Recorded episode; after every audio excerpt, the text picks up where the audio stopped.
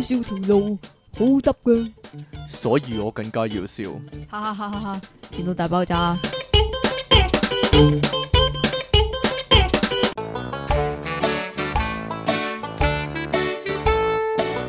歡迎翻到嚟第九十五集嘅電腦大爆炸，呢度95係 pocket.com，係咪噶？係啊，繼續有音樂情人出體傾同埋即即期即清奇離讓神，亦可以叫做憤怒青年即奇離讓神啦。點解啊？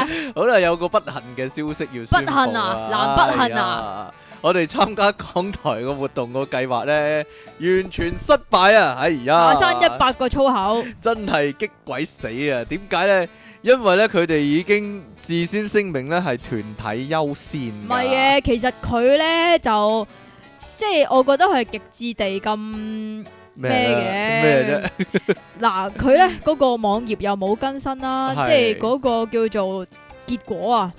佢又係亦冇都冇更新全到部啦打出嚟啦。係啦，亦都冇講到話誒、呃究竟即係冇公佈，即係所以冇更新，所以咧就冇公佈到話究竟邊啲係入圍，邊啲係唔入圍咁樣樣啦。哇哦但咁係究以我竟猜測，應該即係全部個人都食緊蕉㗎啦嘛。嗱，呢個係你嘅誒、呃叫猜測嚟啫，哦即係雖然都有好多人同你或者同我咁樣講啦，就哦話其實呢啲咧就應該應該啊吓。嚇即係呢啲係我哋嘅猜測嚟嘅咋吓，唔代表港台嘅立場噶，就係話俾晒嗰啲慈善團體啊、NGO 啊嗰啲咁係啊樣，即係就算就算啊吓，我哋申請咗團體，其實我哋都可能係被忽略嘅一群啊但嘛。係我哋今次係未用呢個團體名係啊義雖然參加嘅，即係雖然係啫，雖然我下哋次就可以用團體名義參加。係啦，呢啲呢啲係咪叫高票墮馬？高票墮鏈啊，高， 你講嘅啫，哈哈，好啦，咁所以咧，其他嗰啲可能係零票當選啊嘅。如果繼續俾即期講呢個話題落去咧，可以講一集啊，應該咁即係就，我想講埋最尾一句 咧，呀，嚟啊嚟嚟嚟嚟嚟嚟，政府係從來都唔順從民意噶，係唔信從民意是但你啦，唉，好啦，我哋有做咩啫？憤怒青年即期離岸神，咁我哋講下新聞先啦，做咩 啫？冇呢單已經，係最大嘅新聞啦，冇冇啊 我覺高得。票墮馬。我覺得你應該好似我咁，笑看人生，笑看風雲啊！好，跟住 sorry 咯，我仲是係但是我我但啦，仲係一個你仲係一個憤世嫉三俗十歲嘅少年啊！做咩事啊？ 我幾時三十歲啊，先 生？好嘢，好嘢因為你四十歲，所以我要拉翻匀你嘅年紀，所以你講我三十歲係咪 啊？啊，好啦，第一單新聞， 第一單新聞又係發生喺大陸噶，點解你咁多大陸新聞㗎？強咯強國，因為強國 啊，因為強國大咯，啲人嗯又犀利咯，呢個真係勁啊！咪係呢個啊貴州都市報報導啊，呢、個西湖路派出所嘅民警咧就話呢個三月某日嘅凌晨兩點幾啦，依家五月啦喎，咁你想點啊？其是實但啦，都話啲新聞嚟即三集新好多聞大串咯，燒，嚟要做三集新聞大串燒先得。唉唔鬼知啊！咁樣咧就喺呢個西湖路水利餐廳嘅附近咧，阿鄭女士咧就啱啱放工翻屋企啦。咁突然間有三個男人要求佢咪喐打劫，乖乖地攞晒身 上底邊褲啲出錢出嚟嚟。。我冇講過啊吓。咁樣當時咧，阿、鄭女士咧就啱啱走到呢個西湖嘅巷裏邊啊啦，咁梗係走到啲巷裏邊，所以先至吓 俾人打劫啦，係啦，即係夠有膽機可咁乘啦。樣打劫啦，仲要三個添喎，即係三個男人圍一條三個女喎男人對付一個女人，係啦，咁就喺呢個鄭女士擰翻轉頭睇到三個賊仔嘅瞬間呢，已經有一隻手由背後伸出嚟揞住嗰個嘴啦，然之後就啊啊救命啊救命啊咁樣嘅尖叫聲就劃破咗呢個寧靜嘅小巷。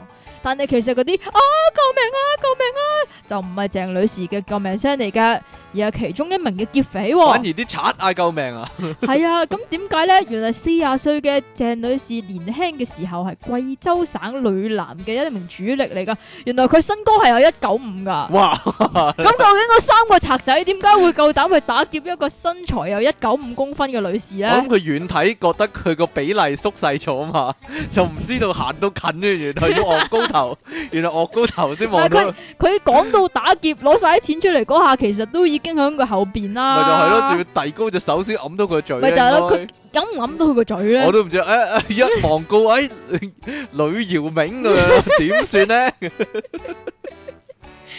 咁樣樣咧，其實佢係即係都仲係好健壯㗎。係咁所以當呢個退其役之後都就做運動添，係啊，其當其中一個歹徒去揞住佢個嘴嘅時候，即係我諗係試圖揞住佢，即係遞緊隻手上去哦嘅時候咧，就已經俾佢猛力咁掙脱咗，而且仲要反身扭住嗰個歹徒嘅手臂哇，啦。真係近啊！有冇哇猴子真係偷啊？咁咁啊唔使咯，直頭。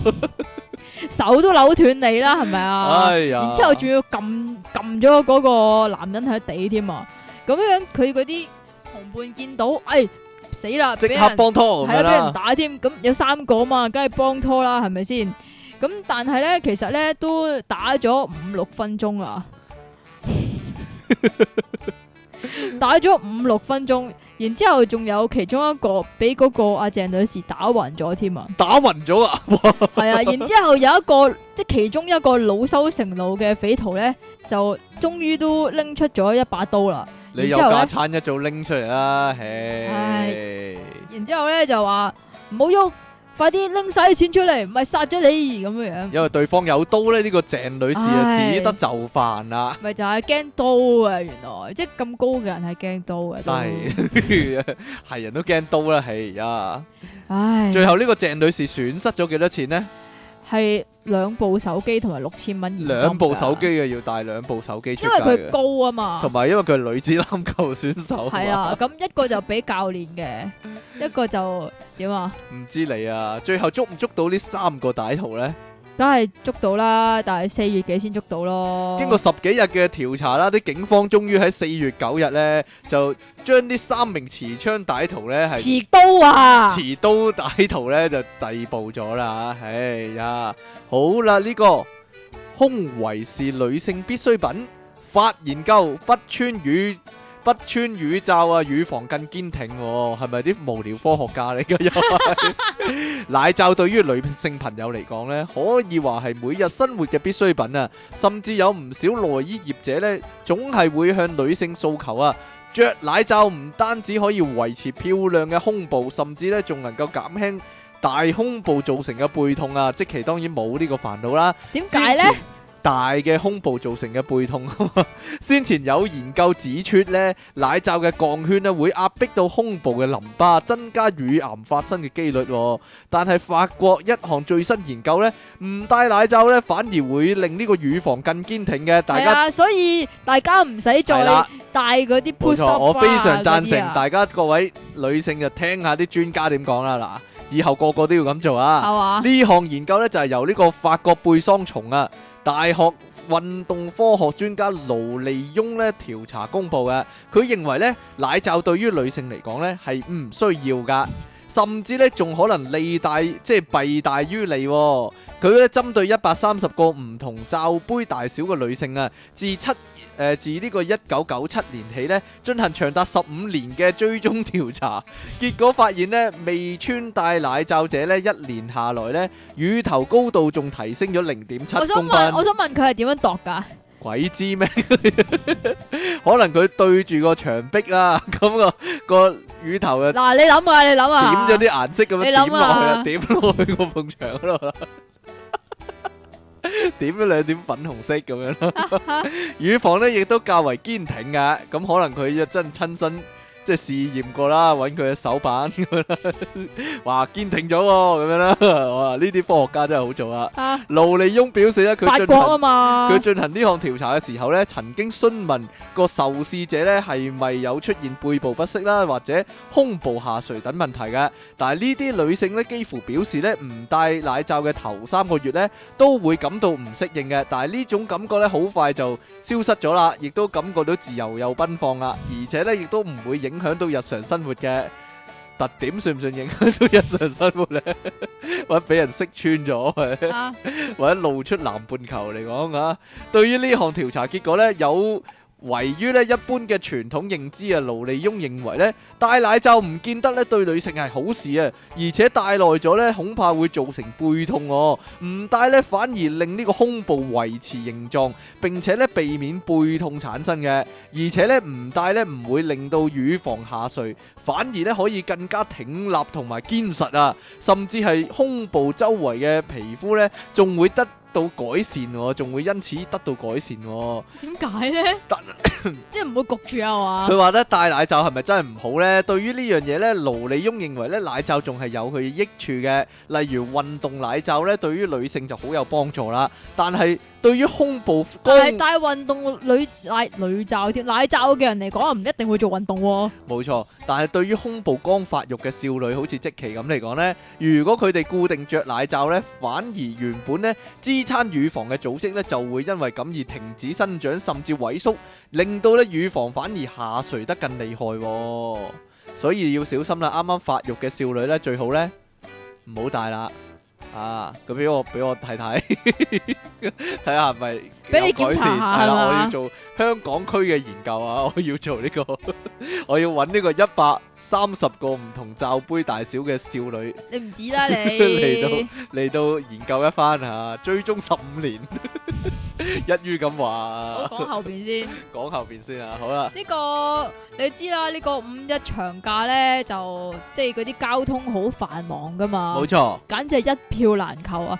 咁為咗幫呢個官方解決問題咧，咁有一個誒、呃微博嘅用戶咧，咁就喺網上面出售呢個叫做大腿座票，即係係佢揾人坐佢大髀啊，啊，即係你你知道嗰啲火車嗰啲咧嚇好會逼人啊，冇位坐啊嘛，係啦，即係可能佢都係順風車咁樣樣，咁咪吓一齊坐咯，你明唔明啊？哦，坐我大髀咁樣啊，係咯，佢咁咁仲但係如果有肥佬三想想坐佢大髀咁點算啊？真係啊，咁佢仲喺呢個拍賣，即係可能係淘佬嗰度啦，咁咧就貼上呢個性感嘅大腿照靚啊，女嚟㗎，哎呀，冇啊，可能係恐龍咧，淨係影對腳出嚟係啫，啊，影到腳啫嘛，啊。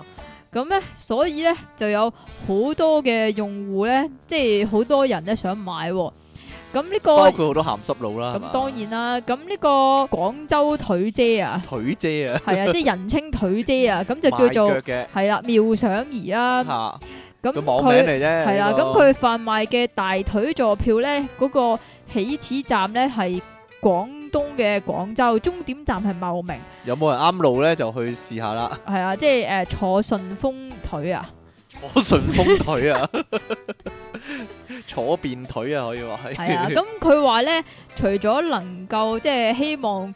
服務群眾之外咧，拍賣所得佢亦都會捐俾弱勢社群即係做㗎。善事，系啊，即係咁，所以大家都想坐下咁樣樣啦。咁不過咧，呢、個妙想兒亦都收到好多人嘅騷擾啊，例如你咁樣樣我啦。冇騷擾佢都黐線嘅。你話有都啲肥佬啊嘛，有肥佬想坐咁點算啊咧？係啦，嚇咁所以佢就最尾咧就設下條件啊，咁就話自己身高一百六十公斤，唔係公斤添，一百六十公分，體重四十八公斤，即係用呢個做標準啊。如果超過呢個標準嘅話咧，就唔可以 bid 啦。哦，咁而且購買者嘅身份一定要係女性或者細路仔，男性止步噶，又或者係改搭下一班啦。哦啊唔該都係一百磅到喎，都幾 fit 喎，係嘛？係咧，咦咁啊你我唔讀係邊個好你啊？唔係睇樣嘅咩？啊，睇樣同埋睇短頭髮啦，係咪？係 咯，好啦你唔。睇你唔睇腳噶嘛你？呢個好奇奇怪怪嘅新聞啦，洛陽竟然顛覆常識嘅金身佛像啊，網絡牽嘲諷啊！呢個好犀利㗎。哎呀，你要貼翻幅相俾我睇 啊！最近大陸網友熱議呢，喺呢個洛陽發現一座新修嘅大佛啊，身形呢就好似彌勒菩薩嘅。但係但係有呢頭髮㗎咯，唔該。髮型就奇特，好多印度嘅佛像呢，或者中國嘅佛像都有頭髮嘅唔，係咁，你印度嗰啲佛像嗰啲咪頭個髮係菠蘿頭好啊嘛，係咯，嗰即係係啊好印度形式㗎嘛。係啊，咁而呢一個有髮型嘅中國彌勒佛咧，嗰個髮型亦都係好係中一國劈式㗎，嘢咁樣嘅係好九一分界㗎。好啦，獎賞咧非常之離譜啊！洛陽龍華歡樂園廿四日喺官網發表聲明咧，表示咧呢個係企業創始人嘅肖像喎。咁就咪佛像啦。哦冇唔係佛像嚟嘅，其實，但係就好似佛像咁樣坐咗喺度咯。有網同友埋同埋似尼立佛咯，唔似尼該立。佛啊係咯，有網友忍唔住喺度嘲諷啦，佢話咧呢個係上乘嘅藝術作品啊，從一尊雕像裏面咧，你就可以聯想到釋迦牟尼啦、毛爺爺啦、金日成啦、貪官啦、資本家等等哇，啊。犀！利啊！佢話睇到呢尊佛像咧，就有網友質疑咧，點解袈裟裏面仲着咗一件真絲護咪內衣咧？啊即係戴咗奶罩啊！？係啊，你話肥仔要戴噶嘛 又或者嘲笑佢咧，如果頭頂再加一支避雷針咁就正啦， 咁就圓滿啦。 更加形容咧呢個係神奇之至萬人設計啊，成功消解咗古今中外內衣同袒露、大肚同波普、頭髮同佛頭有屎啊， 有錢同有病啊，全憑呢個雕像哦、佢睇到呢個金身混搭佛像咧，引起熱議咧。好哎呢個潮啊呢個！洛陽龍華華龍歡樂園官方網站咧，廿四日廿四日咧就真係發出聲明啊，表示咧最近有網友對我哋華龍歡樂園所塑嘅肖像咧，唔係佛像啊，極為感興趣啊！喺呢度咧，我哋多謝廣大遊客對我哋園區嘅關注。喺度咧，我哋特別聲明啊，呢、個肖像咧係為我哋企業創始人嘅人物肖像嚟嘅、喎，就唔係佛像嚟嘅、喎，係咪誤會一場呢？可以話係 真係奇怪啦！肯定特登噶啦。 我真係想睇下呢個雕像係點、喎，唔該你又貼出嚟啊！係嘛？但係唔好搞搞震又貼我同你嗰啲相出 嚟咪 貼貼翻你嗰張咯，啊！哈哈哈哈！唔係點啊？好啦，下一單新聞係邊單啊？呢個咧就應該係發生喺日本嘅，佢話咁因宅男為好專一喎係，啊，因為啲宅男好專一啊，所以近八成嘅日本女性咧係表示願意同佢哋交往嘅。係咪咁正先？係啊，呢個係經過一項調查去顯示，唔好硬腳啊，唔該。好。係啦，咁有超過八成嘅日本女士呢，係覺得自己係能夠同宅男交往嘅、喎。原因之一係因為佢哋認定啊，呢、個宅男係唔容易變心噶，你都傻 嘅，男人有嗰度就吓、用嗰度嚟諗嘢噶啦，唔點係會唔喎，容易變心先得噶？你寧願俾個靚仔而家，定俾個宅男坤去坤啊啦、但係點解宅男一定唔靚仔呢？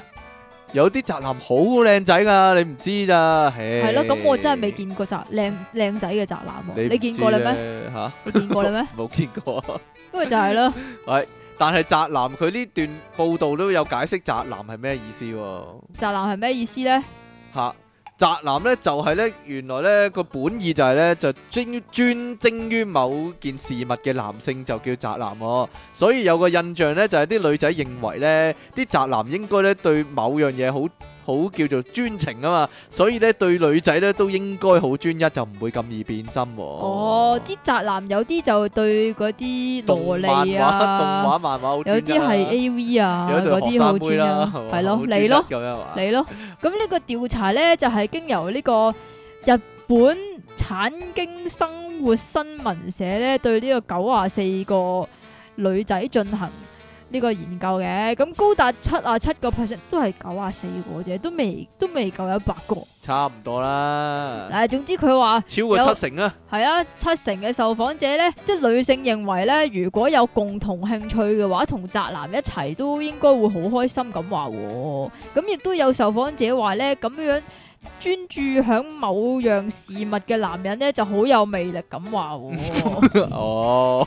即係好專注咁睇睇呃呢個呃誒動畫 啦，係啦，啊又或者好好專注咁樣去扮呢個，即係有啲日本嘅宅男咧，咪好中意 cosplay 嘅，啊，咁啊好有魅力咯好。有魅力啊！或者專注睇呢個同人誌啦，系啦，係咁啦，另外亦充滿活力動感嘅同人誌啦，係啊咁，另外係啦啊亦都有三成嘅女性，即九啊四九啊四個嘅啫，其實唔代表大部分嘅，我覺 得。係咁樣就話咧，自己曾經同呢個宅男交往嘅喎、哦，因為好多宅男啊嘛，唉，唔覺意都會交往到噶，可能係嘛係至於延伸出嘅問問題咧，就係、你係咪都係宅女啊？其實咁約四廿五個 percent 咧，就都自覺有少少呢個傾向嘅。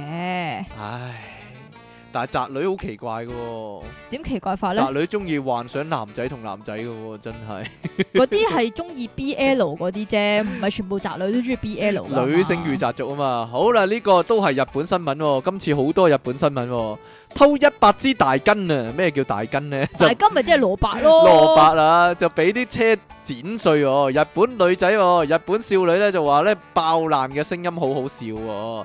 日係咪好本啊笑啊！依家日本三重縣零六地區咧發生慘案啊，有一百條大根咧喺路邊排列一塊，然之後咧就俾疾駛而過嘅車輛咧硬過粉碎啊！啲蘿蔔塊咧就四散喺地、喎。警方經過長時間疲勞搜索咧，終於揾到犯下此案嘅嫌兇。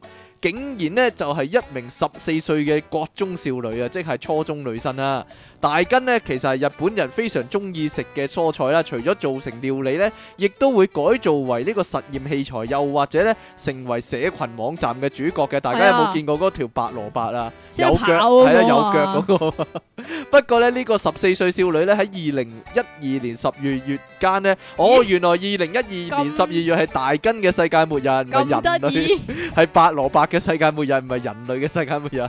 就揾咗兩個同學四處闖入呢啲菜園呢，就盜取巨型嘅蘿蔔啊！然之後呢，將佢哋排喺馬路度呢，就睇住啲車輛呢經過嘅時候呢，就哇車爛晒啦，就飛出呢啲蘿蔔嘅碎塊哦啪。啦啪啦啪啦啪啦咁啪啦啊！啪啦啪啦啪啦啦咁啊！呢個少女被捕之後呢，就承認佢係呢個即係做咗呢啲咁嘅衰嘢啦，仲即係仲要好可愛咁啊！哎呀，我覺得佢哋好好聽，好搞笑嘛，仲咁啊好即係得意洋洋咁話，佢覺得啲蘿蔔爆掉嘅聲音咧好好笑喎、呢啲恐怖嘅言論咧，令到附近嘅住戶咧十分憤怒啊，痛罵咧佢，哇！呢條女聽起嚟好瘋狂喎、有啲咧仲話。快啲向啲大根道歉啊！咁樣啦。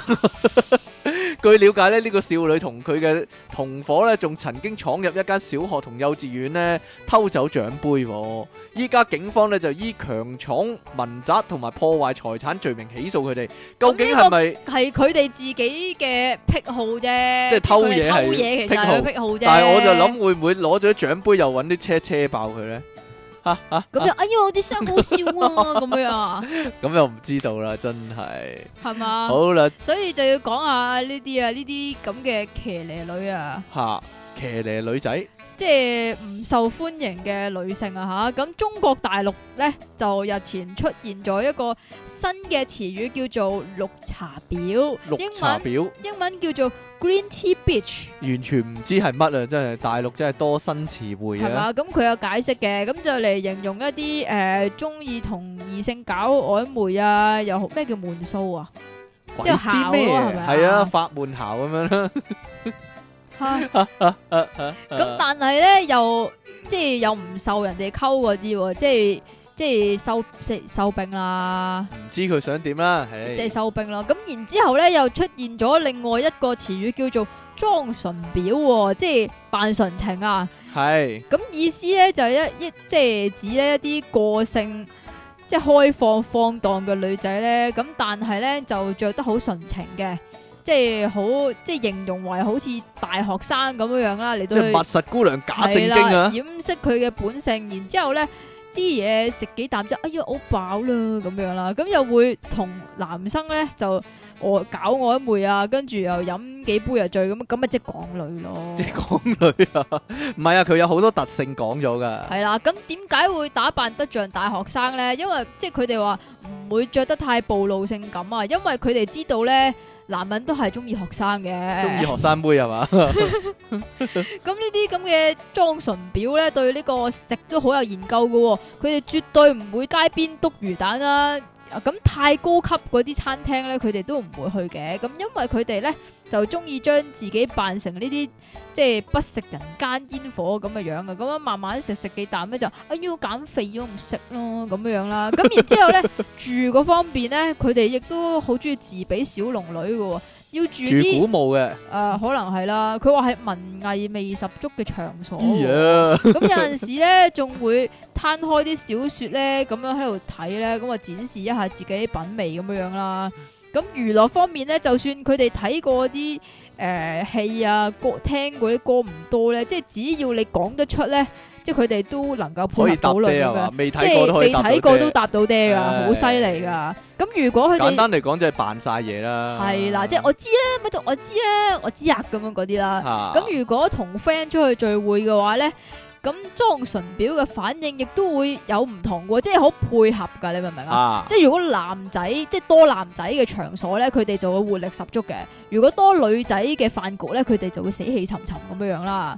咁聚會嗰陣時咧，係中意咩都唔做嘅喎，直到即係佢呢度就講得比較有啲曖昧啦嚇。佢話直到男人開始服務嘅時候咧，先至會撒嬌嘅喎。咁有陣時咧，即係飲得酒多咧，仲會直接咁樣醉倒喺呢個男生嘅懷中啦。咁樣第二日醒翻咧，就會扮冇事噶啦。即係搞咗啊！誒唔知咧係。咪香港好多呢啊，啲女係㗎？咯，唔知 唉咧，咁樣佢哋仲會扮即係啊、即係有好一堆嘅男性朋友啦，咁樣樣就即係好好交心咁樣嗰只啦。但係如果你以為同佢好交心就可以溝到佢咧，錯啦，佢就會話我只係當你係阿哥啫嘛，咁樣 咯。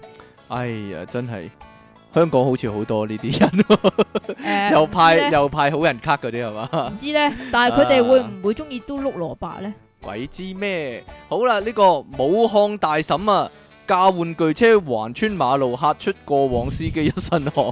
有個四十多歲嘅大嬸呢，竟然駕駛一輛電動玩具車呢，喺居水馬龍嘅大馬路上呢，龜速橫穿馬路、喎。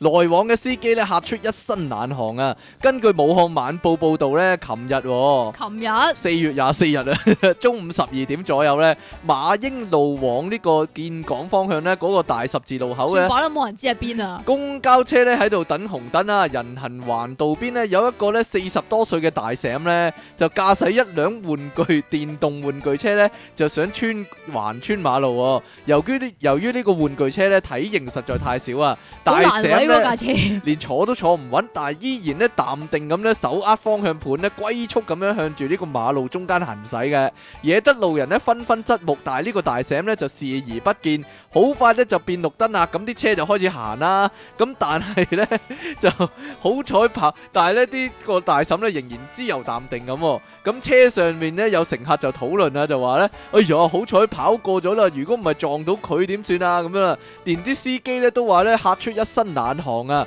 佢哋咧喺呢個車窗望過去呢，後面其他司機呢亦都紛紛打方向盤呢，避讓呢架玩具車、喎。呢、個圖片呢，喺上網之後呢，網友紛紛討論啊，有人話呢，呢、個大閃呢好奇葩、喎，亦都有人呢擔心呢個大閃嘅安全啊。哇，咁樣太危險啦！交警叔叔啊，快啲去幫呢個大閃保駕護航啦！究冇竟點玩啦，保駕護航，跟住趕佢出馬路啦，係但嘛係點解呢個大閃咁大個人，四十幾歲就要坐呢個電動玩具車呢？唔係真可係能可能佢仲要話，誒，我有車啊，車埋你啊咁添。真係一個好奇怪嘅一件事嚟啊！ 即係就算我啊， 即係廿幾歲嘅人啊，坐一個玩具車都驚啦，係咪先？啊啊啊！好，你可以試下其實第九十五集嘅電腦大爆炸，好驚啊！我哋講翻啲童年話題先啊！哇，你做乜打人啊？ 有隻昆蟲喺度困擾咗我哋好耐啊！就係呢個呢，做功課啊，做功課有啲咩好講呢？ 究竟唉，做係咪功諗起都課嚟驚講，呢啊簡直就係噩夢咯，我會覺係噩夢得。啊！你好多功課噶嘛，細個因為咧，以前嗱講幼稚有園陣時十先啦，幾樣功課真係講幼稚園先好啊啦，因為小學就我我嗰間小學係公認咧係會好多功課嘅。嗯咁但係咧，我我嘅幼稚園有陣時咧有啲即係所謂嘅功課啦，嚇有啲都要喺學校做噶嘛。嗯咁如果你做得慢咧，做唔晒嘅話咧，我嗰間幼稚園啲先生好衰噶。呢點樣啊？個應該都係嗰間幼稚園嘅嘅傳特統色嚟嘅係特色嚟噶， 啊係誒跟嗰個咧九龍塘好多人讀嗰間啊啊，跟跟咩幼稚園嗰個啊。嚇咁啲先生咧就恐嚇啲小朋友，做唔衰唔使旨意搭校車翻屋企啊，咁啊，要你一定要做晒先得啦。係呢啊。啲算唔算留堂做功課啊？唔係佢又唔會真係留你啊，佢唔使放工咩？係咁咪啊， 先？係其實假噶啦，咁係嗱，但係你細個嗰陣時好驚啊唔嘛！會識分噶嘛，梗係喊噶啦。你會喊？㗎？ 我點會唔會啊？咁樣啊？你依家有冇嚇啲細路仔咧？你都傻 嘅，啊好啦，做功課嘅地點係邊呢？通常嗱，通常梗係正正常常梗係屋企啦，你你都要睇下屋企嘅邊度，屋企喺邊度？係啊，因為書台咯，因為我有唔同屋企唔同嘅地方都可以做功課㗎。係啊，例如我可以诶、呃坐喺床上面啦，坐喺床上面啦，即係或者攤喺床上或面者啦趴喺床上面做功課啦，係啦。又或者係坐喺床上面，然之後啲功課攤喺露台嗰度做啦。我覺得你搞搞震咧，真係。我會㗎，因為做功課咁你坐喺書台好悶㗎嘛。我好端正，噶，我真係開張台仔坐喺度做做晒為止噶。即係所以一個成績好， 一個成績優異，點一解個成 啫？績比較差嘅咁嘅原因啊，你都神嘅。係啊嘛。咁我又可以屙屙下屎咁樣樣一路做功係課喎，啦。你喺廁所度做功課噶，我聽係講。因為因為為咗慳時間啊嘛，我我啲啊我啲功課又多嘅就俾阿時候媽鬧啊嘛。係啊，得唔係啊低？得唔低 噶？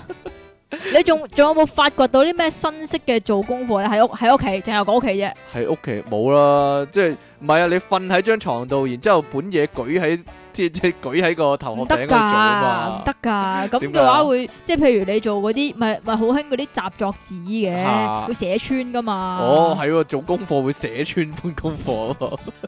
喺喺學校度做啦，又有但係喺學校做咧，你又要分時段喎。係啊，因為如果喺學校做嘅話咧，就通常係翻即係上堂之前啊嘛。唔係啊，唔係唔係唔係，小學嗰時咧，啲人咁噶，佢哋點啊鬥快做完功課咧，放學之前佢已經做晒嗰日嘅功功課噶啦，真哦，㗎。哦，呢係啊個都都有咁樣樣會啊，嘅有啲文同學說係嘅咁啊，堂與堂中間咧，即係數學，誒、做晒咯咁樣，跟住抄書，誒、做晒咯咁樣。放學之前佢小息又做喎，放學之前佢已經做晒功課，翻屋企唔使做功課噶。我有幾個同學都係咁噶，但係我諗你間小學小學係咯少少功課唔啊，係啊，好多噶。嚇我我嗰間啊學校係絕對絕對冇可能咁樣啊係啊係嘛？ 當然都會喺圖書館啊、自修室啦、你有冇去過自修室啊？自一塊修塊室。隔板隔住嘅咧，自修室我冇去過圖書館嘅自修室咯。如果嗯你話嗰啲青年中心係啊嗰係啲啊自修係啊室就有去過。兩種都有噶。哦係啊青年中心嗰啲我覺得簡陋啲嘅，咪一張台，一一張台咯，一一張張通常長白色台咯。長台咁係啊咯，係啊，啲人係咪去嗰度溝仔溝女嘅咧？通常都係噶啦。唉，真係，仲有啊，仲有一個啊，補習社咯。誒你嗰啲唔你係參加補習社就係為咗，即係佢教你做功課啊嘛。依家嗰啲唔係叫補習啊，依家係嗰啲睇係片叫做睇片室、叫做功課輔導班啊。功課輔導班。依家啲補習社係播條片俾你睇啊嘛，嗰啲如果嗰啲嘅話就唔係做功課啦，就唔會做功課啦係啦就係真真係真真正正補習啦。但係小學啊、初中嗰啲呢，就真係去補習社度係做功課噶嘛，幫幫你密埋書咁樣噶嘛。係啊，但係依家就有啲新嘅做功課嘅地點喎，例如呢個麥當勞啊、肯德基啊呢啲喎。哦呢一點解啲會咧。咁樣呢？就唔知點解啦吓，有好多師奶都中意帶將自己嘅嘅仔女呢啲仔係咧咯就擺喺嗰度做功課，攤晒啲喺台面又唔係食嘢喎，即係唔可以喺屋企做，唔知完佢全唔知點解。順便食嘢咯，可能。仲有啊，有啲學生妹啊，有啲誒、呃、學生哥啊，都係噶。喺麥當勞咧攤晒喺張台度咧，然之後喺度誒做功課啊、畫圖表啊咁樣唔係噶。嗰啲通常都係温書嘅嘛，定話是條仔幫條女咁樣咧，即都係都會嘅，做下功課啊咁樣咧，聯絡聯絡下感情咁樣咧。係係嘛？即係尤其是誒，即係以前就會考啦啊吓，依家就係嗰啲中咩學文憑試咁文樣憑試啦係啦，嘅前夕咧，就會見到一台台咧喺度男男女女咁樣啊。系啦，做即系温做书下功課咁樣啊，啦，摸下大髀咁樣啦又。系 啦，呢因为近台面就做功課啦。系啦，台底啊，唔知做咩你啦。講噶，啦。 有冇人咧？有冇見過學生喺巴士、地鐵度做功課啊？係咪揾個書包晾住咁誒佢就做功課啊？以前小學會嘅嗬，唔系啊，诶，以前咧，不过依家冇晒啦嘛，嗰啲熱狗巴士咧，嚇咪尾咧咪有兩排對打對嘅，係啊打對係啊係面曲有住啲喺個身嗰嘅，度咧。係有啲會擺擺啊擺咗喺啲。面前嗰張凳嗰度，係啊，有啲會擺擺啲書啊、習作啊喺上面，然之後跪喺度做係啊咯。就做功課啦，係啊。咁啊，即係諗住，誒搭車都可以做下功課啊嘛。翻到即係呢啲勤力學生先會咁樣啦。 當然有，當然有啲學生係完全唔自在咧，第二日唔交功課都仲得啊啦。係咪你呢啲先咯，你呢啲啊，你嗰啲咯。好啦，一陣翻嚟我哋講下呢個做功課嘅時間啦噃，整個逗號你探下先，一陣見。搞笑條路好得噶，系咪搞笑先？電腦大爆炸，你扮林子祥似啲嘅都係。歡迎翻到嚟第九十五集嘅電腦大爆炸，呢度繼續係 p o c u p c o m 繼續有音樂情人出體傾同埋苦悶人類嘅救世主即其利昂神啊！介紹完未啊？介紹完啦，咁我哋繼續做我哋嘅功課啦噃。好啦，講完做功課嘅地點，不如我哋講下做功課嘅時間啦。時間頭先你講咗少少啦，講一啊係係啦，最正常一係就放學後啦。一係就喺小息啦，小息嗰放學之時啦後啦，上堂之前啦，但係最勁係交功課之前嗰一堂咯，都得。即係你英文堂、 英文堂下一堂英文堂要交啊。咁你上一堂咧中文堂嗰時就喺櫃桶嗰度抄但緊啊。係有啲有啲唔得㗎，有啲唔得啊，個因為嗯先生及住你啊嘛，因為唔係啦，梗係因為你要上堂之前交晒俾行長啊嘛，然之後然之後行長就要拎落去教員室㗎嘛，哦，即係一日嘅堂未上之前已經要交晒啊。係啊，但係唔係啊，我哋通常都係嗰一堂先交嗰一堂嘅功課嘅，咁嘅。冇你咁衰嘅吓。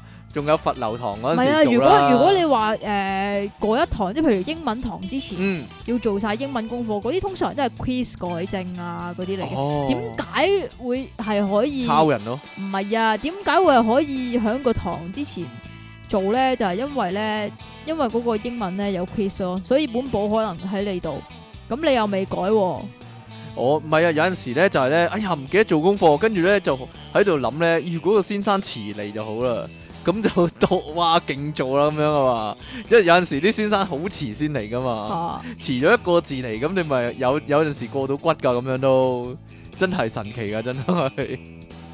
仲有喺後面咧問同學借本嘢上嚟抄翻咯，都係得。嘛？數學尤其數學嗰啲啊，尤其數學嗰啲啊，你寫幾隻 number 啫嘛，又係咪或者先咧，黐線啦！你寫寫完幾隻 number 之後嘅代價就係要做改正咯。哦，唔係啊，你你有冇 MC 嗰啲功課先？Multiple 哦 choice multiple 畫格 choice 啊仔嘅咧，A、B、C、D 畫格好仔少嘅喎、咧。如果有呢啲嘅話，通嗰常啲就學實係抄噶啦，係嘛？係 啊，即係 A B C D C B D 係 A 咁咯樣。一格格咁畫落去啦，啊係。細個邊個教你做功課啊？點樣啊？通常都老阿媽嘅，老咩 啊？阿媽老阿媽老媽媽子咪啊！嘅。係啊，我都係媽咪教我做你功課媽嘅，咪啊媽咪啊教我做功課啊，至於點解唔教到小學畢業咯，係咯。至於點解唔係老豆教咧？因為即係我老豆好犀利噶嘛，啲嚇英文啊又要講晒啲正音，有尾音㗎，即係 T 哦咧要講尾劉音家，P 傑嚟㗎啊你要老豆講尾音㗎 嘛。啊！係啊，跟住我老豆咧就成日串鬼我阿媽，你英文啊讀得咁鬼難啊，讀讀得咁鬼核突啊，你點教人啊咁樣嗰啲啦哦，即係，但係你有個教師嘅老豆，但係你真係，唉，吓，做咩啫？冇嘢啦，我唔受佢讀教書咁差，嘛你真係，真係。得唔得啊？不如我哋講下有啲咩功課啦，特別嘅功課啦。特別嘅功嗱課，我以前英文功課咧，要畫埋公仔同埋油埋顏色噶，真㗎你個老師變態啫，即係抄個課文，跟住咧即係抄幾句，跟住咧嗰個課文有咩圖咧，佢叫我畫埋落去 喎。黐線嘅，係啊，例如咧咪。嘥你時間。以前咧誒寫生字嗰啲咧，譬如獅子、老虎咁樣咧，tiger、lion，以前都係嘅，幼稚園都係嘅。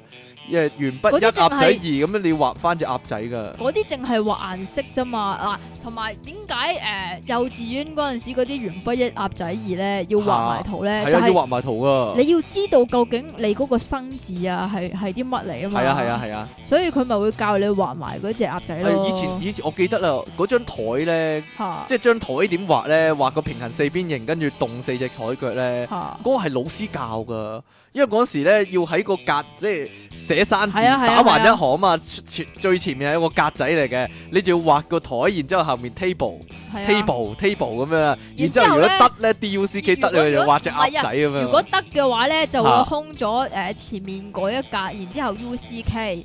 咁你千祈唔好寫錯咗個 F 字 喎、啊係喎，以前誒默書定還是測驗係咁樣嘅喎，老師喺喺喺最個黑簡單係啦嗰黑啲板度咯。畫咗 U C K，跟住前面有一間咁樣，你哋係啦就要寫埋嗰個字然係之後，哎乜呀，哎呀，啊啦。唔知啊，唔知啊，唔知啊，就咁寫個 F 字落去啦。哈哈，呢個就係幼稚園嘅情況喎。以前英文功課真係要油埋顏色嗰啲噶，但係有啲人當然畫得好核突啦。你我咯呢，啲畫公仔畫得靚噶嘛，係嘛係啊嘛，唉你畫得靚啲定你細佬啊？梗係我細佬啦 咁樣，我細佬漫畫家嚟噶嘛。啊，你以前有冇試過抄英文句子用兩支筆抄啊？哇，唔得噶喎，唔得噶，睇得哦你知出噶嗬。你知唔知點解會點會解啊離行噶嘛？會離行離離行離行離辣噶嘛？ 哈嗱，以前嗰啲英文誒生字簿咧，佢有嗯幾條線㗎，係有啊係啊藍色線，有紅色線咁樣樣㗎。即係嗱，如果你大街嘅話咧，就要掂晒誒藍掂色、到藍藍色色線係啊上上下掂係啊晒係嘅啊。係啊係啊。如果你係啊細街嘅話咧，就淨係掂啲右線咁㗎嘛。個 A 字個圈咧，即係世界 A 個圈咧，啊就要頂天立地啊！係啊，頂到上面個藍色線，又頂到下面個藍色線咁樣。個 B 字個圈又係咁噶，係啊，即係正佳啦。當然，如果你寫開始寫草書就唔使咁樣啦，係咪先？你都要㗎。你做功課嗰時交草書定係交誒、呃正佳㗎？梗係中學嗰陣時先交草啦，我中學都寫正佳㗎你。白痴咯。好，你知 我唔知覺得呢個字先靚嘅，咁樣寫先靚啊。你知唔知中學嗰陣時咧，啊就唔知點解強制草書噶啦？但係係咧咩強制草書咧有一個好處，亦都有一個壞處噶，就係、你咧 dictation 嗰陣時咧寫草書寫潦啲，即寫錯咗即係佢都捉唔到？係寫錯咗，然之後佢話你錯咧，然之後你都可以咬翻生啊嘛啊係咪啊即係嗰一兩分就係咁嚟噶係啊啦，啦，你以為係 R，但係其實你話其實 I 嚟嘅，我冇點一點啫嘛，咁樣啊嘛。唔係我點咗噶啦，我點啊喺呢度我睇唔到 咩？係咪啊？唔係啊，我突然間突然間記得英文有一種功課啊係咪啊？ ，A 至二 set 嘅草書咧一行咁係啊係啊係啊係咪啊？ 呢個好低能噶，要寫一百次咁樣啊！係以呢前個啱好似啱學草書嗰時，呢個好似係小學四五年四五班年到班啦定。五六年班，A 至係二啊 set 一行咁寫咁樣啊！我超低能啊！好好笑啊！呢個真嗰係時，依家諗翻好笑啊！依家梗嗰陣時做嗰陣時梗唔好笑啦，啊！但係咧，有你咧有冇咧試過啲功課多過頭咧？你阿嚇媽或者你阿爸幫手做啊？我我以前真係試過。你試？過啊？係啊，你有冇試過先？我冇啊你，冇我做得試過啊快啊嘛，你做得慢啊嘛， 我知咁道我啊。食嘢都食得慢 啦，呢個成正比啊㗎個時間。咁你阿爸做啲功課會唔會靚得滯 咧？爸，所以我阿爸係唔可以幫我做功 課，嚇，因為佢啲字太靚， 因為咧佢嗰啲字咧係好工整、好靚之餘咧，仲要係寫凹㗎會，係咪啊？有本力簿會㗎。本簿會凹㗎。咁有冇揾呢個陳振聰嘅即係 即係筆跡專家幫我哋睇下呢個壓力嘅問題啊？啊啊改試卷都係一種功課喎。係咪改正。改正啊，唔係啊改，試卷你人哋以為係成改正試卷啦，係成成個試卷改晒，有陣時最容易唔記得做嘅就係呢種啊，唔改會試卷同埋改呢個誒默書啊，唔會，你知唔知點解點啊？解咧？因為通常呢啲咧，我係即刻做噶，你即刻做係嘛？ 係啊，因為呢啲咧好似比較簡單，比較少啊嘛。哦，咁嗰啲功課咧就永遠都係最後做噶，然之後就俾我老豆鬧啊，你知唔知點解啊？點解咧？因為我唔識做啊嘛，然之後又要問啊嘛，又夜夜一夜先夜一問啊夜嘛。去到夜一夜，但係你咧做改試卷咧嘅方式係咧喺老師喺隔離寫寫咯，隔離寫翻啦，定還是要另外寫一行咧寫十次咁樣生字咁樣噶？喺隔離寫咯。哦，其實有兩種嘅，係啊，有兩種啊，有啲如果嗰個先生咧變態啲嘅話咧，你就成要句寫。你就要開一本簿啊。哦，叫係啊，做係啊，係啊試，卷改正係啊係啊咁樣係啊。但啊，係你記唔記得藤文呢樣嘢啊？騰文我記得，超係啊，騰文係功課啊，呢樣嘢真係騰文騰錯佢又要你再抄一咪次就係，咯。以前咧唔知道藤文有咩用噶，嗯但係咧依家嗰啲小學生咧藤文咧可能真係有用㗎有？咩用咧因？為有陣時喵喵咧，喵喵喵喵喵咁啊，？點解啊小貓在叫咁啊，哦咁寫三十六嘅次 喵，因為咧原來咧依家咧有啲功課咧，即係唔係唔係有啲考試咧係要你啊，即係譬如誒寫。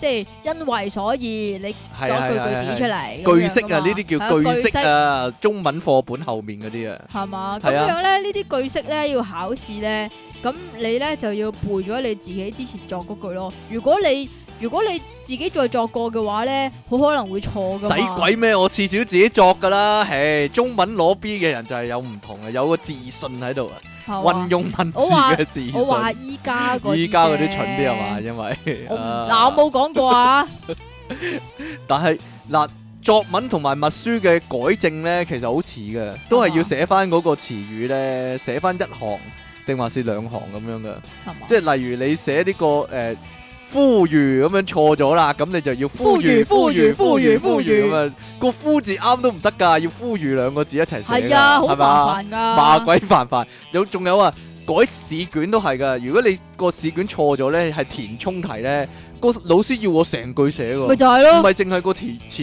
語寫噶喎。啊，咁我真先生係慘啊！真真係係咧，我覺得佢哋真係好變態變態，專專係中意，意你寫多啲係嘛？咪就係咯，啊寫多啲又點啫？我想問，講起寫得多咪叻啲咯。 黐線嘅中文課本後面嗰啲咧填詞語，又或者造句啊。咁呢啊啲功課多數都係抄喺簿度寫噶嘛，即係成句抄噶嘛。唔你好少叫要你就開要開另外一本簿係啊寫係啊噶嘛？有啲唔會唔會啊叫你直接寫喺本書度噶嘛。呢啲叫做課文練習，係啊，課文練習啊。咁咧嗱，本書上面嗰個咧就通常唔寫噶嘛，你係抄喺本簿度噶嘛。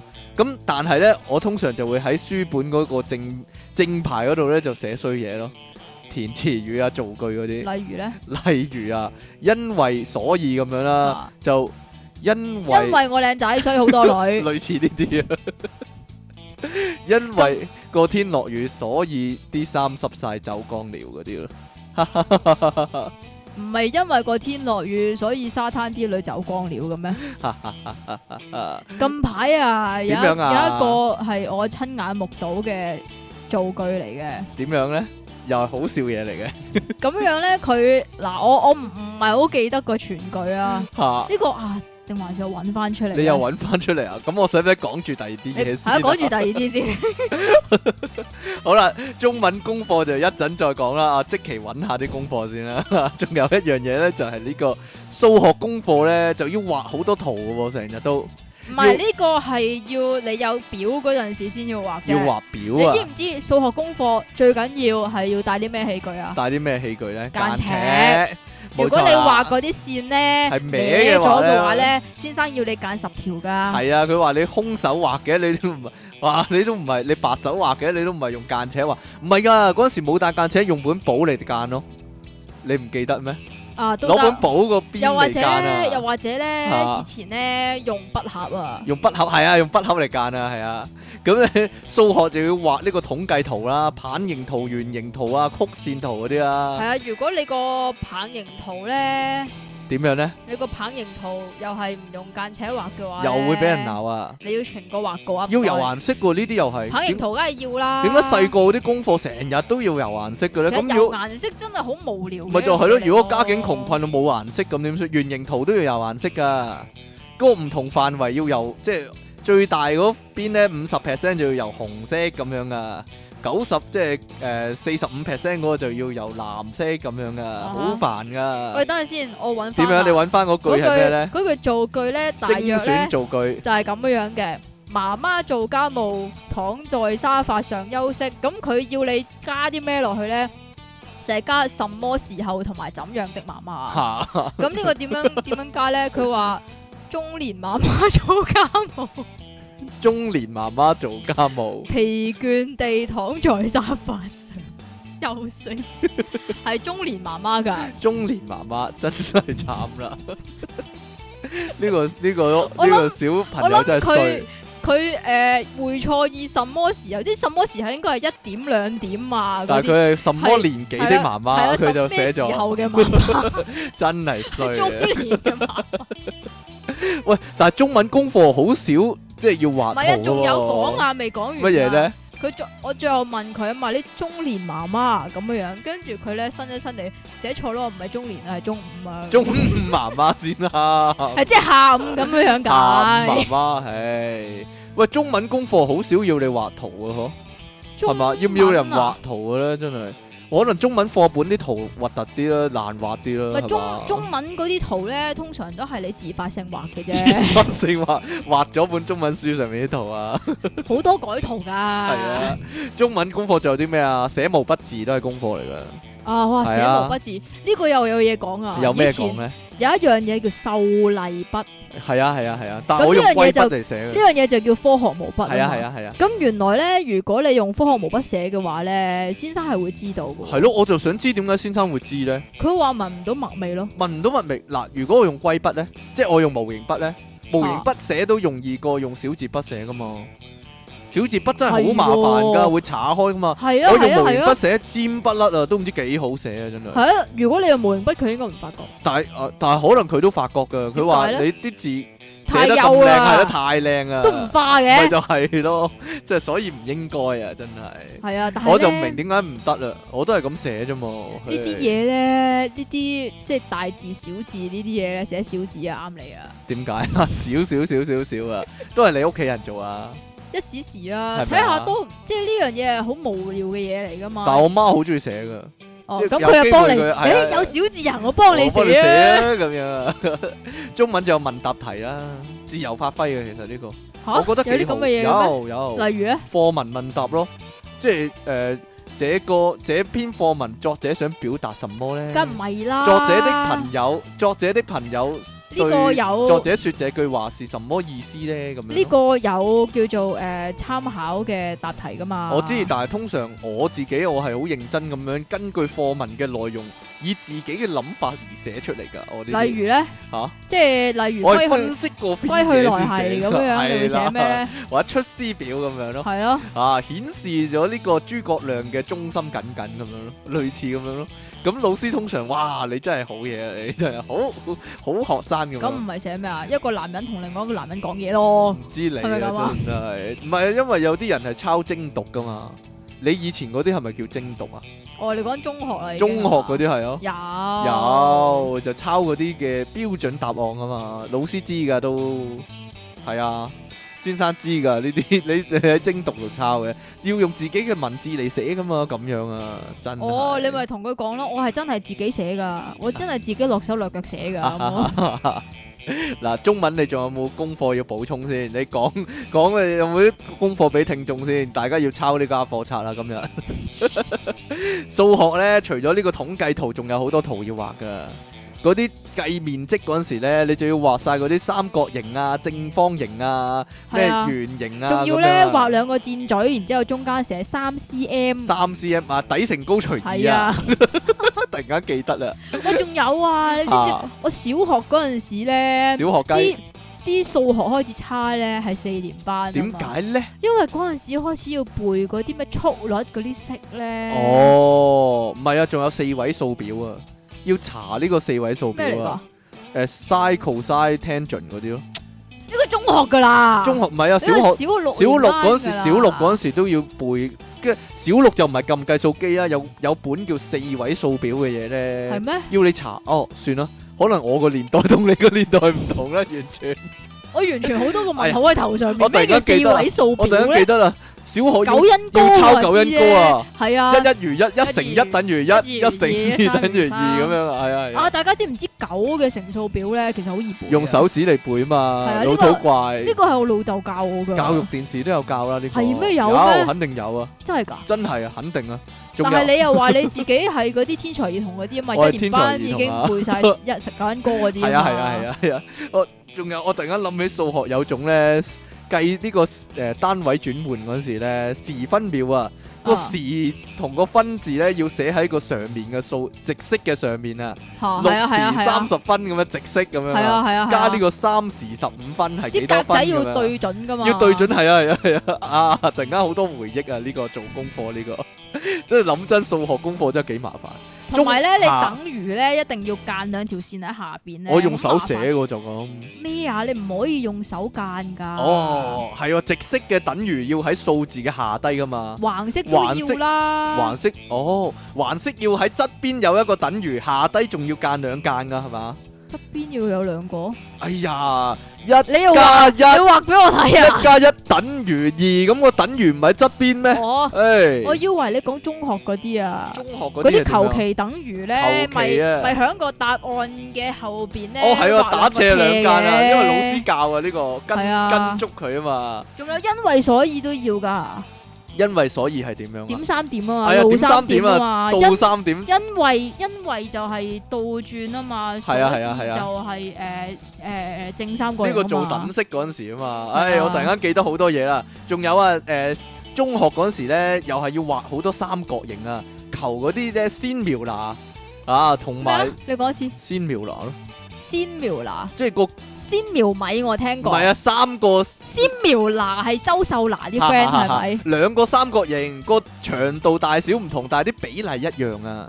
啲角度咧，哦即係三個角度全部都係一樣啊，但係啲長度大小唔同啊。仲有啊，頭兩個三角形係咪一樣啊？咁嗰陣時就要畫好多角度啊。嗰啲你三冇量角角形器就唔使做咧啊嗰啲三角形咧，有啲題目好低能嚇啊。嚇點樣就呢？係即係譬如嗱，有個三角形咁樣先算啦，或又或者其實求其畫住一個角咁先算係啊係啦，啊，畫求其畫個角咯。係啦。咁然之後咧，佢誒、呃、會誒、呃、畫條線咁樣樣噶嘛，即係如果直角嘅話就係正方正方咁樣嘅線啦。啊嚇如果求其一個即係譬如誒度鋭鋭角鋭角又或者鈍角咁樣，都係求其畫一個括號咁樣樣。係啊係啊係咁啊佢就會喺同一個角嗰度咧畫三個括號 啊！哈哈，咁然之後咧就問你啊，究竟邊個個括號咧係最大啊？好變態啊呢個即係究竟邊個 A 角度係最大啊 A 括號嘛 b 括號啊定 C 括號係最大？咁其實一樣噶嘛。呢個係 I Q 題嚟㗎喎，呢個 你有冇試過畫圖表或者畫幾何嗰陣時咧，冇用間尺，跟住俾先 生鬧咧？ 亂亂曲曲咁樣，有陣時呢啲就係上堂之前做功課就會咁樣啦。但啊係我唔俾先生鬧，都會俾我老豆鬧啦，又或啊但者俾我媽鬧咧。係有陣時真係你連功課家課冊都冇抄咧，結果真係唔記得咗，冇帶翻屋企做啊嘛。咁啊，唯有上堂之前做啦，速做嘅話就會出現呢啲咁嘅問題啦。但係喂，啊，你細個嗰陣時咧，有冇分上下午班？。有我係下晝班，你哋都係 share share 個課室用噶啦。係啊係啊係啊。咁所以個櫃桶都唔准留嘢噶啦。冇啊，唔准。留嘢噶，係係咯啊，即係有陣時上晝班留低本嘢喺度咁樣啊，係咯，嘢咁啊。耶！喂，數學功課仲有啊，要玩七巧板同埋剪貼噶，點 啊？有有個近來嘅經歷咧，有個咧廿幾歲嘅同學咧， 佢咧同學啊，有個廿幾歲嘅朋友啊，佢啊學人幫啲小朋友補習喎、咁個小朋友咧有個教育電視啊，咁就要做呢個七巧板啊，咁咧呢個求其一本作業嚟嘅咋。 求其一本作業嚟啊！咁呢個小朋友唔識喎，咁啊個 Miss 又唔識喎，個 Miss 又即刻向我求助啊！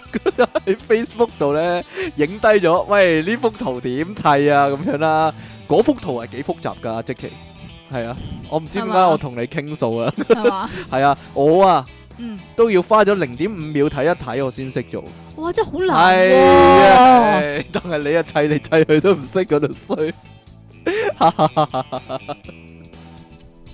唉冇嘢啦。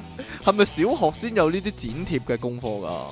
我記得就算中文、英文呢，有機會都有剪貼噶，中文都有，中文、英文都 有。英文有噶，即係即係譬如啊，我記得啦。啊點解要剪貼咧？暑期就係作業將咯唔 係將嗰啲工作紙貼落工作紙簿嗰度，就要剪貼。哦啦。你要剪，首先你要剪咗邊你咁樣講，我突然間記得呢啲嘢啦。做咩啊？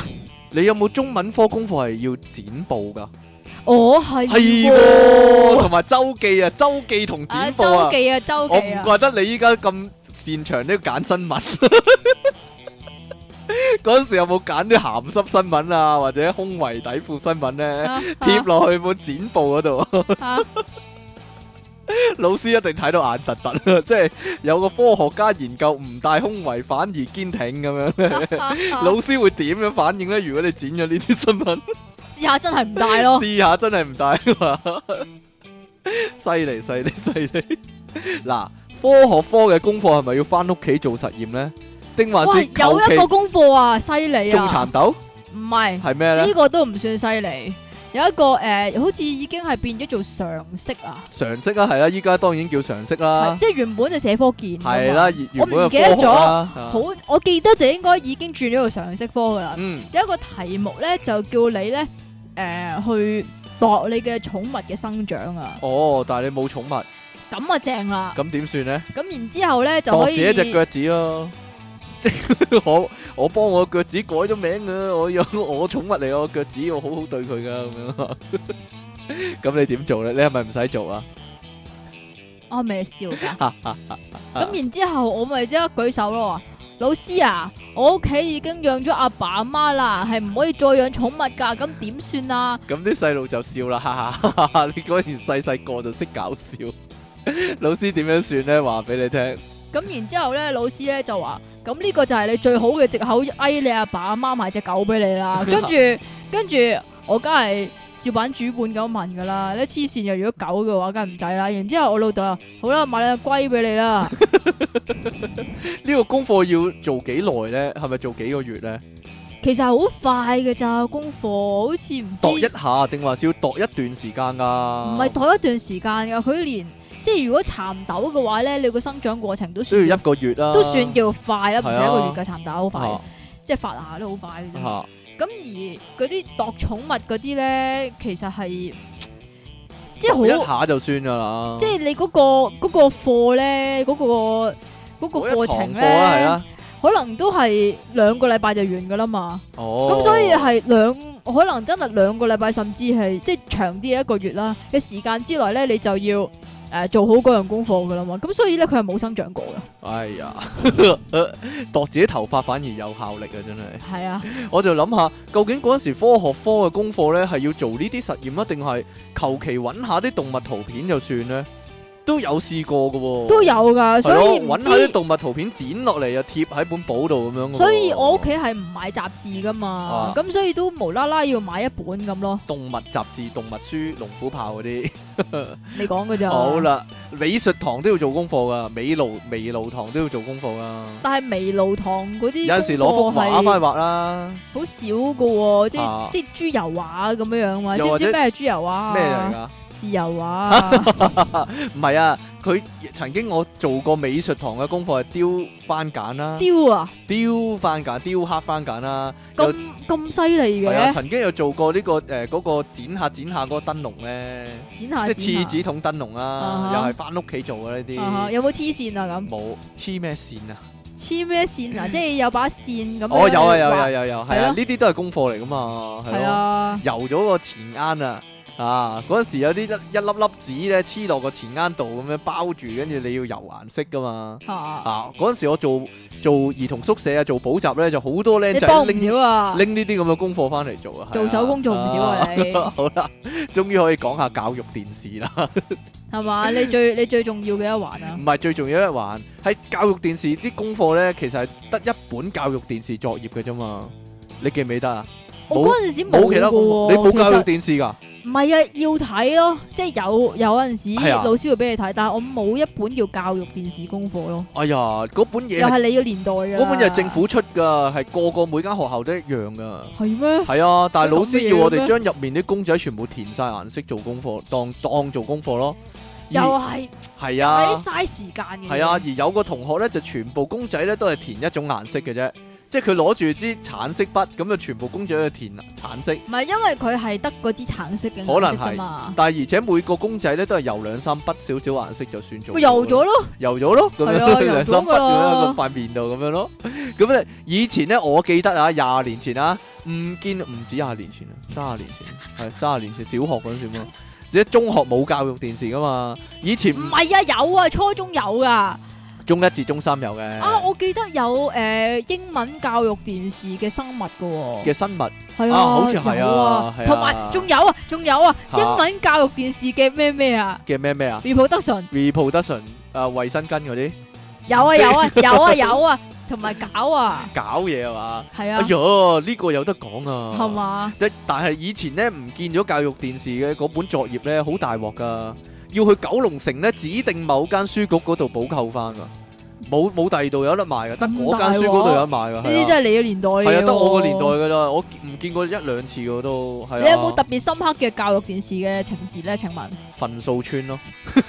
我都記得啊呢 個。份數村咯，教育電視內容通常好交 噶嘛，係咪？我有個疑問係咪，即係你嗰輯教育電視應該同我嗰輯唔同唔啦。係，我覺得一樣嘅。但係咪每一個年代嘅教育電視都有呢個份數村嘅咧？即係有個有條村，啊，嗰啲居民全部都係份數嚟嘅，三分一啊、五分二啊、四分四分係啊三啊咁樣啦。係啦咁咧七分其中二你好啊，七分二你好啊，七十分三你好啊，咁樣啦。咁其中就出現咗一個咧數字大道啊。咁咧佢巴閉之處咧就係、可以將自己咧亢奮，咁就變成第二個樣啊！咁呢啲人就唔認得佢啦。咁後尾啲警察咧，份數村嘅警察咧，好整啊，識約係份啦，啊學，識約份咗，就將佢變成最原本嗰個。咦，你同通緝嗰個一樣喎，你就係三分一啦。咁樣咧就捉咗佢啊！啊，好啊，好 嘢，嘢，好嘢，好好嘢，好嘢，嘢，好嘢，好嘢。好嘢 啊！仲有一個又係又係同份數有關喎，同份數有關點樣咧？公平之城啊，公平之城係點？係啊，即係咧，譬如诶有一個蛋糕咁先算啦。嚇我同你有兩個人，咁如果我哋要平均分，咁即係每人得到二分一。 咁但係有陣時會除唔盡噶喎，哎呀哎呀點算呢？咁然之後咧，最尾個結局咧就係呢，好賺似咗唔執咯，分翻係三啊杯，好似都有啊，好似都有啊。 啊！但係咧，但係咧最尾個結局咧就係咧，好似有啲唔知俾錢啊嗰啲分唔匀咧，突咗一毫子出嚟咁先哦，算呢個啦 I Q 題嚟嘅喎，係嘛？咁係啊然之後咧，唔係 I Q 題啊，咁然之後咧，嗰、個叫公平之城嘅人咧，咁就追住個主角，喂，你唔係唔係唔係，喂，依家突咗一毫子出嚟啊，點算啊？俾你啊，又唔係，我依家要走啦，哎呀死啦！跟住跟住拗咗好耐咧，原來哎呀發夢， 啊，好老土啊！ 喂，我以前仲睇過一個咧，叫做健康星人啊，唔係安全星人啊。你哦哋 à? 有冇啊？你有冇呢、個？你有冇呢一集安全啊啊？就係嗰個外星人咧嚟到咧，就好注重啲誒、呃家居安全咧，咁就教啲細路嗱，你把鉸剪咧一定要收好啊，啲刀咧唔可以亂咁擺啊，咁樣噶。冇就喎，防止咁益呢智個交通意外係唔係係家居意外，唔係交通意外。嘅，即係如果你把鉸剪亂咁擺嘅話，你會撞車㗎嗰啲啊，但係數風水嘢嚟係嘅啊，但係數學嘅教育電視通常都好好睇嘅喎，因喎，為幾咯，最尾有一集咧，定係兩集咧，就會講啲數學遊戲啊。啊，例如呢個一筆畫啦，一筆勾銷，一筆畫都當係功課嚟係喎。嘛，又或者咧，有啲數學嘅魔術啊，或者科學嘅魔術嗰啲啊，嚇即係你吹啲誒墨水落啲水度，咁啲墨水就會化開噶啦，咁樣啊，係係咪啊？好神奇啊 好！神奇啊，係咪啊！啊？不過你講教育電視咧，我記啊得另外一樣嘢啊，乜嘢咧？英文咧有 cassette 帶功課啊啊，有啊，呢神靈啊，類似係啦，咪呢神靈係啊啊？類似啊，類似嗰啲啊，哦，仲有英文教育電視一定有一集咧，係問條路點去噶，即係啊啊啊啊！ turn left then go along this street 咁樣咧，一定會有一集係咁樣噶。啊，嗱，你講話啱先建教咧，啊講、真真係有一集一定係咁樣嘅。去到講教育，即係講法育嗰一堂咧。嗯，我哋個老師呢，我哋啊，我個情況係咁，我唔知你係咪咁啊，就會唔即係唔知點咁樣啊，就之前就講一段呢訓話，就好似暗示呢，叫我哋唔好亂講嘢，唔好問問題咁樣嘅，咁樣啊係啊，佢話係啊，呢一堂呢就講發育，咁我哋好多嘢都誒唔、知嘅，所以呢就要虛心學習啊，就唔好亂咁講嘢，唔好亂咁猜測咁樣，樣真噶，我哋嗰時個先生係咁樣噶，啊女嚟㗎，女先生係啊 Miss 嚟噶。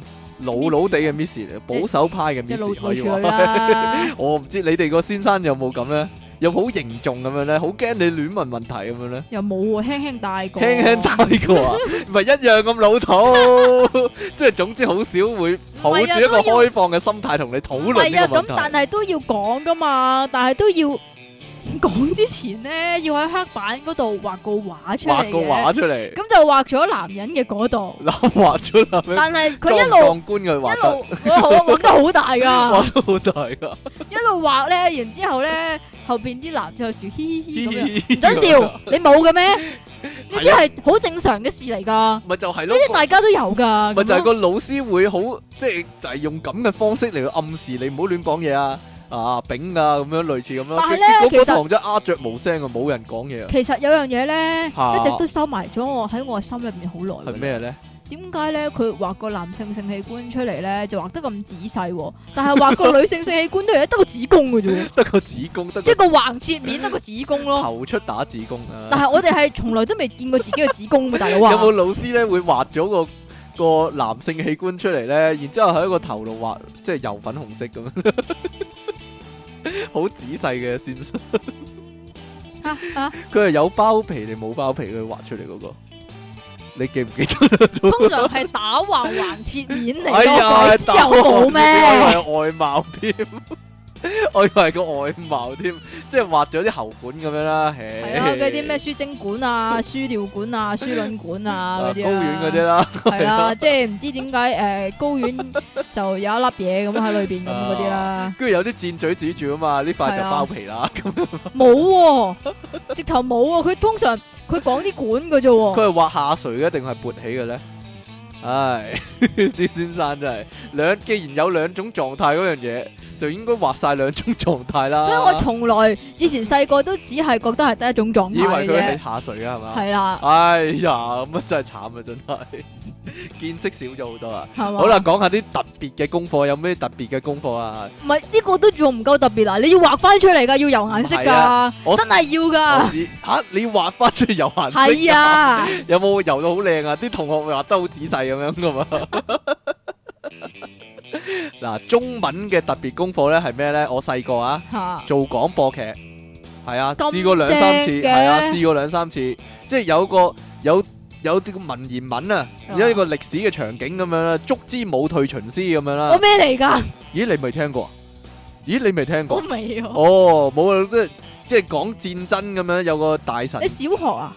中學啊，我切咁佢做翻呢個話劇出嚟，做呢個廣播劇出嚟咁樣啊！你有冇試過咁啊？唔係廣播劇啦，咁咪話唔劇係唔係，係廣播劇啦，錄音嘅，錄音嚇帶嚟嘅，係啊係要啊錄音啊？係啊，要錄音㗎。咁我真係未試過，通常都係話劇嘅啫喎。哦，話劇我係試得多啦。啊，都咁係然一之個後咧， project 嚟嘅，係嘛？誒，其實我諗算係啦。上堂用十分鐘時間咁樣做咗佢咁樣唔咯。係唔係十分鐘啊？唔知十分鐘啊？你要分係啊組噶哎呀，嘛？我嗰陣時做嗰話劇係《廉頗論相遇》啊，哦，廉係啊，頗廉論頗相論遇。相遇》啊，都係都係上堂做咗佢咁樣。啊點解你講中文似英文，英文似中文 嘅？廉頗咁點講啫？論相遇咁點講啫？咁係人都係咁講嘅，黐線嘅你廉都。頗啊，即係阿婆啊，唉阿婆。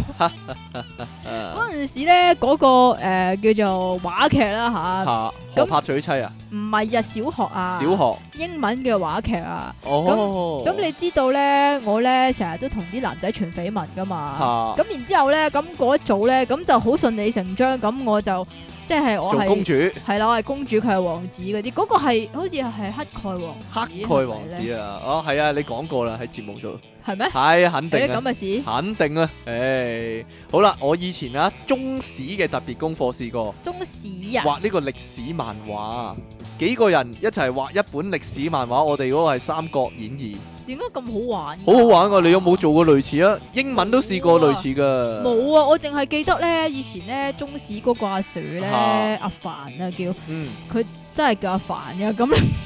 咁樣樣咧，佢咧播嗰啲中史嘅啊教育電視，有啲其實唔係教育電視嚟嘅，即係嗰啲誒咩咩江山如畫唉，咁樣江嗰山啲如此多咧，分唔係如此多分啊啊！！有一個有一個節目咧，咪四個字係啊係啊嘅，唔知係啊係啊江山乜鬼咁樣係啊係啊嗰類啦吓，咁佢就播俾我哋睇啦。咁然之後咧，佢咧好特別㗎。點樣咧？完我完全唔知佢係點做到嘅。咁你有廣告噶嘛？佢要飛廣告噶嘛？當佢誒喺嗰個、呃、片片尾嗰度 stop，然之後飛廣告咧，佢一 play 咧就會係個片頭嚟噶啦。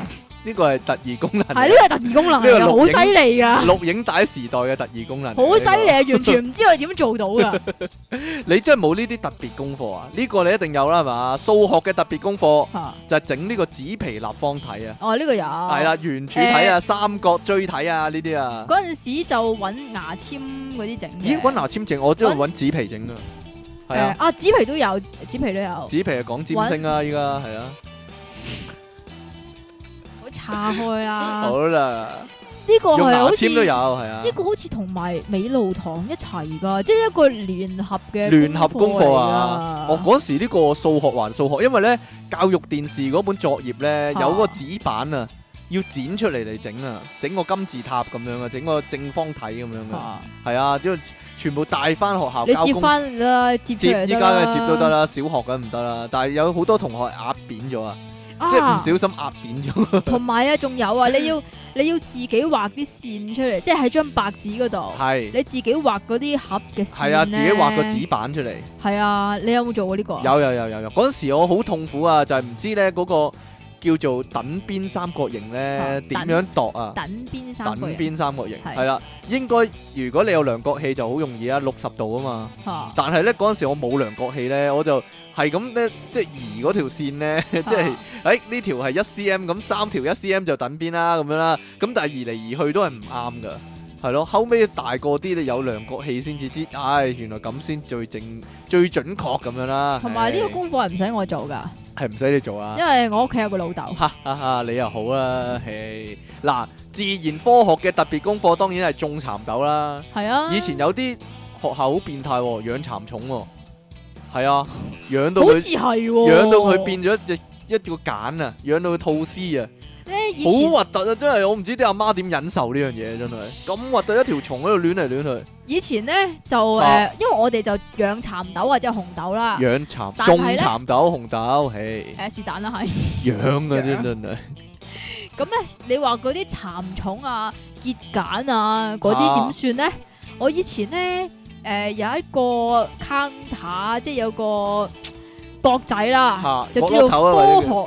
哎係喎係喎係啊，學校係啦有個科學園啊。咁嗰一度咧就養咗啲蠶蟲，咦啊係啊，然之後咧我哋咧小息咧就會去去望睇下啊，佢啊嘛，及係啊，及下佢啊，嘛究竟佢結咗唉繭未咧？有啲人唉，究竟佢破咗出嚟未咧破？咗柱咩？，係啊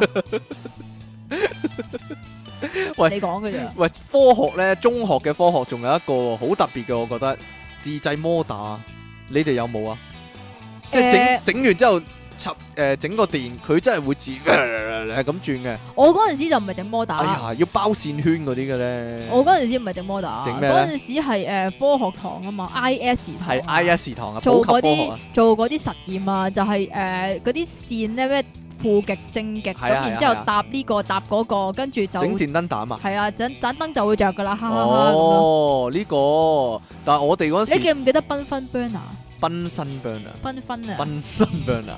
我記得 有氣但係好有氣孔啊嘛，轉係啊，一轉啊但係好嘛，好危險係㗎。咯，咪就係嗰咯，啲火咧係藍色，你睇唔到㗎。係啊，煤氣啊嘛，我就諗 會唔會有試過個奔身 burn 啊爆棚咁樣個頭變咗爆炸頭嗰啲咧，點啊？冇嘢咯，有一次咧就係試過咁樣樣啊。點樣啊？湯牛啊，誒唔係湯牛眼啊，就係、個繽紛 burner 咁啊入到去咧已經覺 得七彩好繽紛唔，係好唔妥啊！點解咁熱嘅冇開冷氣？原來嗰個繽紛 burner 冇色啊一路，到啊！哇！呢啲要記過啊，如果知道係邊個嘅話，係啊，嗰啲咪即係嗰嗰次咪誒、上上上下堂上到一半先知，即係真係大鑊先至見到，咦原來着咗嘅喎，咁即刻講俾阿 Sir 知，跟住咧就話你哋邊個開啊咁樣，即即刻即刻講，其實我哋冇人開過噶嘛，係上但手留低㗎但係你記唔記得奔身 burn 係劃火柴㗎？啊要係咪啊？係咪啊？係咪啊？依家突然間間諗起呢樣嘢啊！係啊，首先開咗嗰氣個孔氣孔系。啊，跟住跟住劃火柴，畫火柴，跟住踩上去，系啦，第一次開奔身 burner 咧嘅記憶仲猶新啊，真係啲女就係會哇鬼叫啊！啊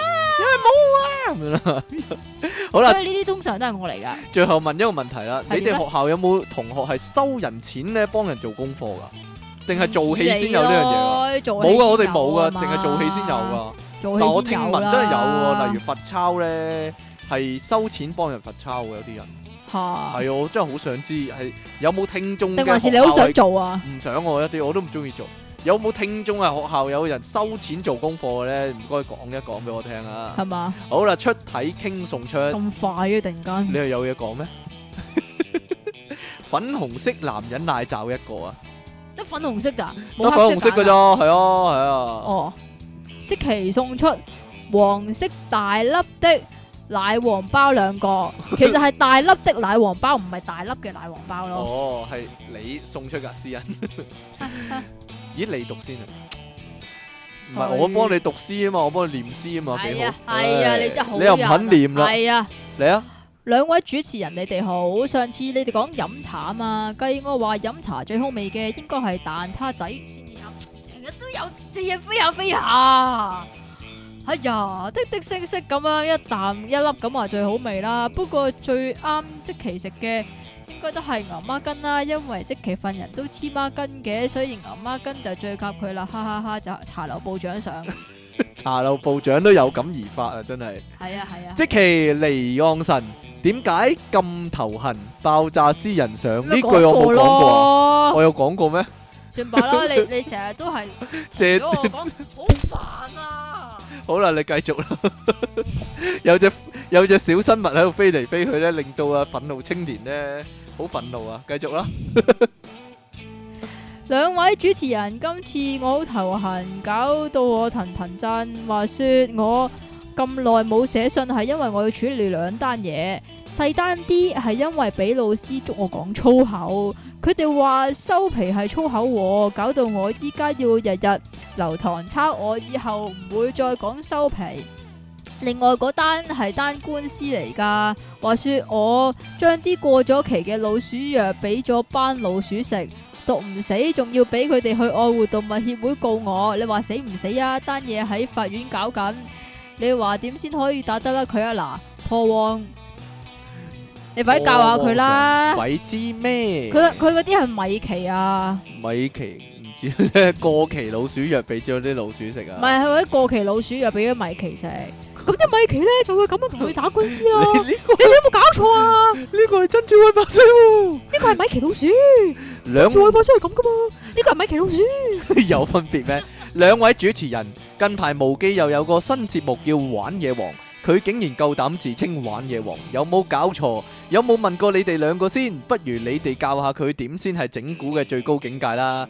一定要擠只拖鞋去人哋書包度先得噶嘛，咁都唔識就唔好喺度認屎認屁啦，玩鬼原相。哈啊哈哈！兩位咪咪親愛電腦大爆炸主持唔讀啊，都係唔得啦，為慶祝女主持出道七年括弧都冇咩大起色。逗號有見及此，本人聯同五位有志人士組織七粉會，並邀請即呢個即嘅。是但啦，即奇小姐擔任榮譽主席（括號七七頭頭），希望藉此大旺星途起死回生。開幕大典將於七月七日於沙田第七城舉行，希望榮譽主席準時出席。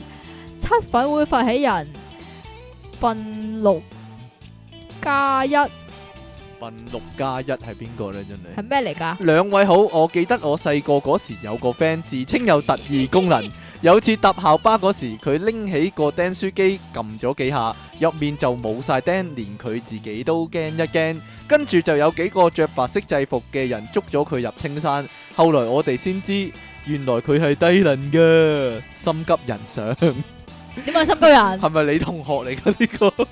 嚇？ 嗱，抵你啊！呢個你唔讀，你要讀個大㗎啦，真係根叔啊！系咪都我讀噶啦？你啦跟叔嗰啲係死都俾我讀噶嘛。